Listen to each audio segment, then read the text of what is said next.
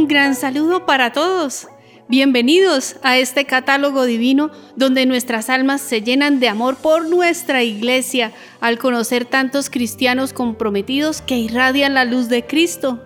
Si pensamos en que, como iglesia, somos un solo cuerpo, uy, pues nos damos cuenta que todos los buenos actos de los santos de ayer nos ayudan a tener gracias y bendiciones a los que deseamos ser santos hoy. Así que miremos en nuestro catálogo divino a qué santos podemos pedir para que nos fortalezcan con su intercesión. Muy bien, los santos recordados hoy, 17 de agosto, son San Eusebio, Papa, Santa Clara de la Cruz, Virgen y Eremita, Santa Beatriz da Silva, Virgen, San Elías el Joven, monje, San Hierón de Frisia, presbítero y mártir, Santa Juana de la Nú, Virgen, Beato Alberto de Siena, presbítero, Beato Natal Hilario Leconte, mártir, y Beato Nicolás Politi, eremita. Conoceremos la historia de una piadosa mujer que luego de mucha oración y paciencia pudo llevar a cabo la gran misión de su vida. Ella es Santa Beatriz da Silva, fundadora de la Orden de la Inmaculada Concepción. A causa de su belleza, fue la mujer del rostro velado. Por su vida se manifiesta como la mujer del silencio, pues lo que se conoce de ella es debido a los testimonios que dieron quienes convivieron con ella o la conocieron. Beatriz da Silva y Meneses nació en Ceuta, entonces portuguesa, en 1424. Sus padres fueron Rui Gómez da Silva e Isabel de Meneses. Ella vivió poco tiempo en Ceuta, pues la corona portuguesa premió el buen trabajo de su padre, enviándolo a Campo Mayor, cerca de España, donde fue nombrado alcalde. La infancia de Beatriz transcurrió feliz en Campo Mayor, rodeada de sus once hermanos. Fueron educados por los frailes franciscanos, quienes inculcaron en Beatriz la devoción a la Inmaculada Concepción de la Virgen. Desde muy pequeña, Beatriz mostraba docilidad, rectitud de conciencia e inclinación hacia las virtudes. Su padre encargó un cuadro de la Santísima Virgen, pidiendo a Beatriz que fuera su modelo, quien por humildad se mantuvo todo el tiempo con los ojos bajos. Este cuadro es conocido como la Virgen de los Ojos Cerrados. Cuando Beatriz tenía unos 22 años, la invitaron a unirse a las damas de la corte de Portugal que iban a acompañar a su prima, la princesa Isabel, a Castilla, donde iba a casarse con el rey Juan II. Llegada a la corte, todos afirmaban que nunca habían visto una noble más hermosa en las tierras de España y Portugal. Para ese entonces, ya había recibido peticiones de matrimonio de condes y duques, pero los rechazó e hizo voto a Dios de virginidad. Pero ella atraía sobre todo por la belleza de su espíritu. Su belleza causó una revolución en la corte, despertando admiración, envidias y celos, incluso en la misma reina Isabel, que veía en ella a una rival sospechosa. Así, en cierta ocasión, la reina Isabel, llena de celos enfermizos, la encerró en un gran baúl, cerrándola rápidamente con llave. Durante tres días, Beatriz estuvo encerrada viva, sin comer ni beber nada. La noble dama se vio sin ninguna posibilidad de salvación y se dirigió a Nuestra Señora. Oh María Inmaculada, valedme. En ese instante, toda resplandeciente, se le apareció María Santísima. Estaba vestida de blanco, cubierta con un manto azul, y en los brazos llevaba al niño Jesús. Hija, no morirás. Fundarás una gran orden religiosa con el título de la Inmaculada Concepción. Tus hijas vestirán un hábito semejante a mis vestiduras y se dedicarán a servir a Dios en unión conmigo. Beatriz, agradecida, consagrando su virginidad, se ofreció en cuerpo y alma al servicio de su celestial Señora. La santa permaneció tres días en el cofre llena de consolación y alegría, sin sentir el paso del tiempo. Su tío don Juan de Meneses, que también residía en la corte, notando la ausencia de la sobrina, fue a pedir a doña Isabel noticias de ella. La reina lo llevó hasta el cofre, respondiéndole secamente, Venid y lo veréis, imaginándose que la encontraría asfixiada en el cofre. Pero, ¿cuál no fue su sorpresa? La encuentran viva y alegre, con rostro sonrosado como un ángel. La sorpresa y el estupor de la reina es enorme. La noticia se extiende. La reina al verse burlada le ordenó a Beatriz a abandonar inmediatamente el palacio. Según algunos historiadores, acompañada de tres sirvientas, se dirigió a Toledo a buscar refugio en el monasterio de Santo Domingo el Real. En aquellos tiempos era frecuente que los conventos hospedaran a personas de alta categoría, que sin obligación de seguir la regla llevaban en ellos vida monacal. Nunca más serviría a una reina de la tierra, sino a la reina de los cielos. En el camino, Beatriz se encontró con dos frailes franciscanos. Le despertaron temor, pero los frailes le dijeron que venían a consolarla y que llegaría a ser una de las señoras más importantes de España y que sus hijos serían nombrados en toda la cristiandad.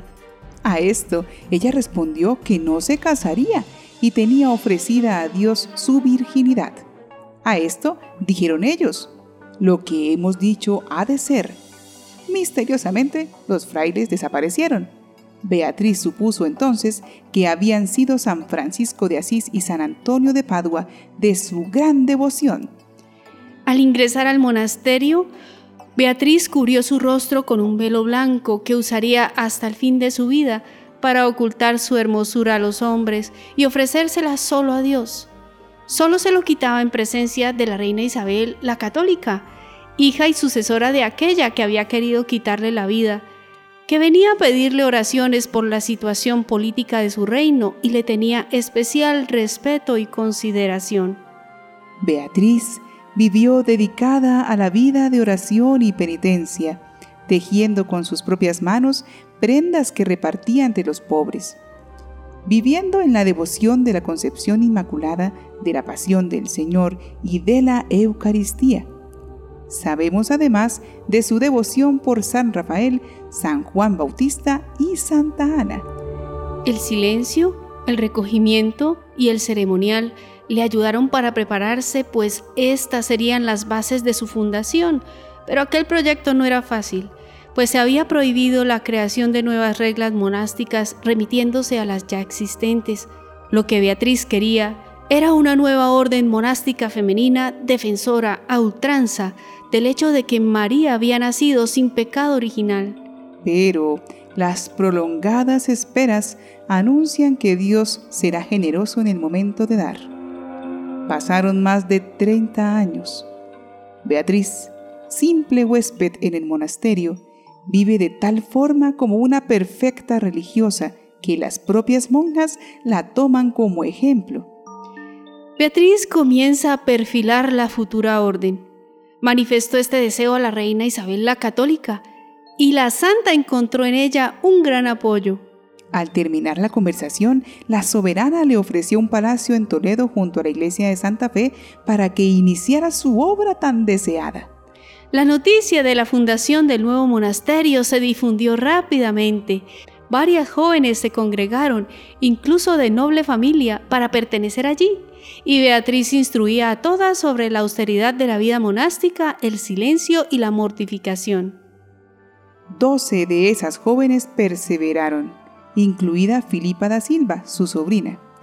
Durante cinco años vivieron en Santa Fe, sin guiarse por ninguna orden religiosa y viviendo bajo ninguna regla aprobada por la Iglesia.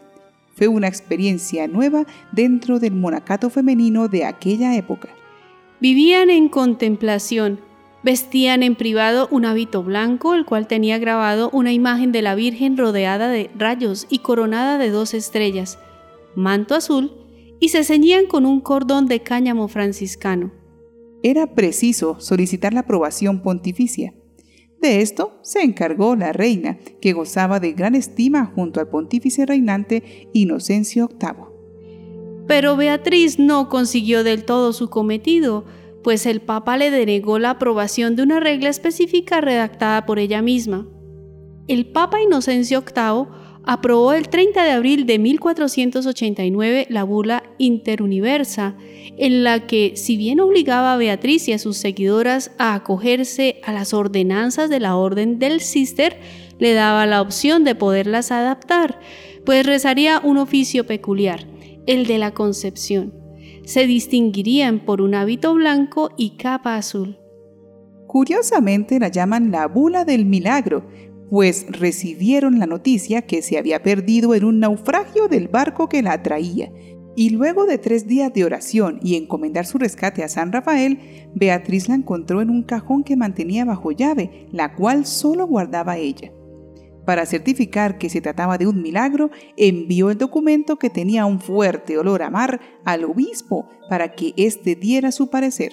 Era la burla interuniversia, aprobando la orden en 1490, preparando la profesión solemne de los votos y la recepción oficial del hábito, la Virgen María se apareció nuevamente a la santa fundadora y le dijo, Hija, no es mi voluntad ni de mi hijo que goces aquí en la tierra lo que tanto has deseado. De aquí a diez días vendrás conmigo al paraíso. Beatriz cayó enferma y reveló al confesor la visión que había tenido. Se mantuvo sosegada y confiada. Recibió el hábito e hizo los tan deseados votos. Para administrarle la unción de los enfermos fue necesario descubrir su rostro, y todos pudieron contemplar una fulgurante estrella que brillaba sobre su frente y se reflejaba en la sonrisa esa estrella permaneció hasta exhalar el último suspiro. Era el día 16 de agosto de 1490.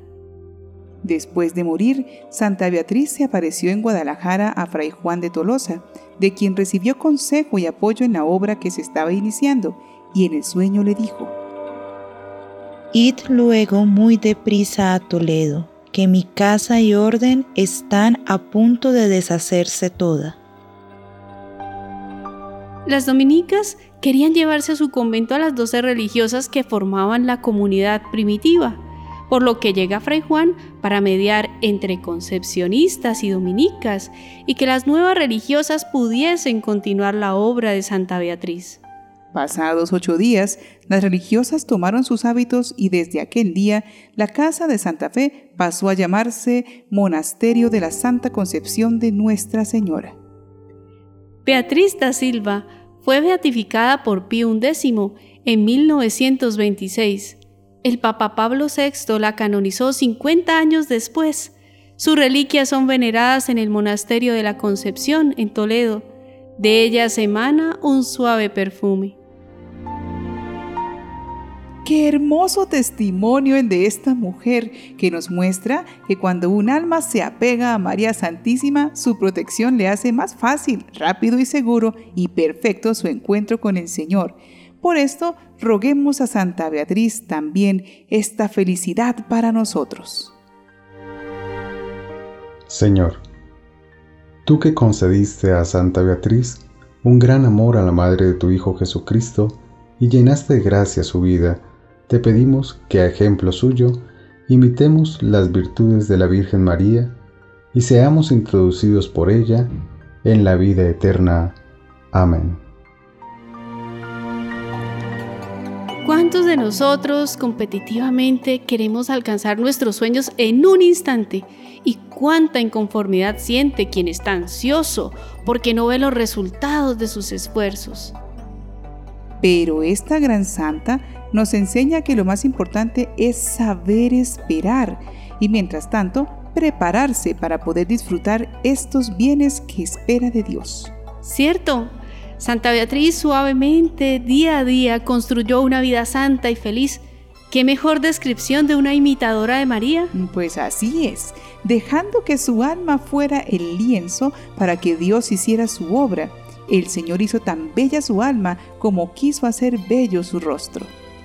Pidiendo a Santa Beatriz disfrutemos la vida como una oportunidad para compartir, servir y amar, digamos juntos, Santa Beatriz da Silva, ruega por nosotros.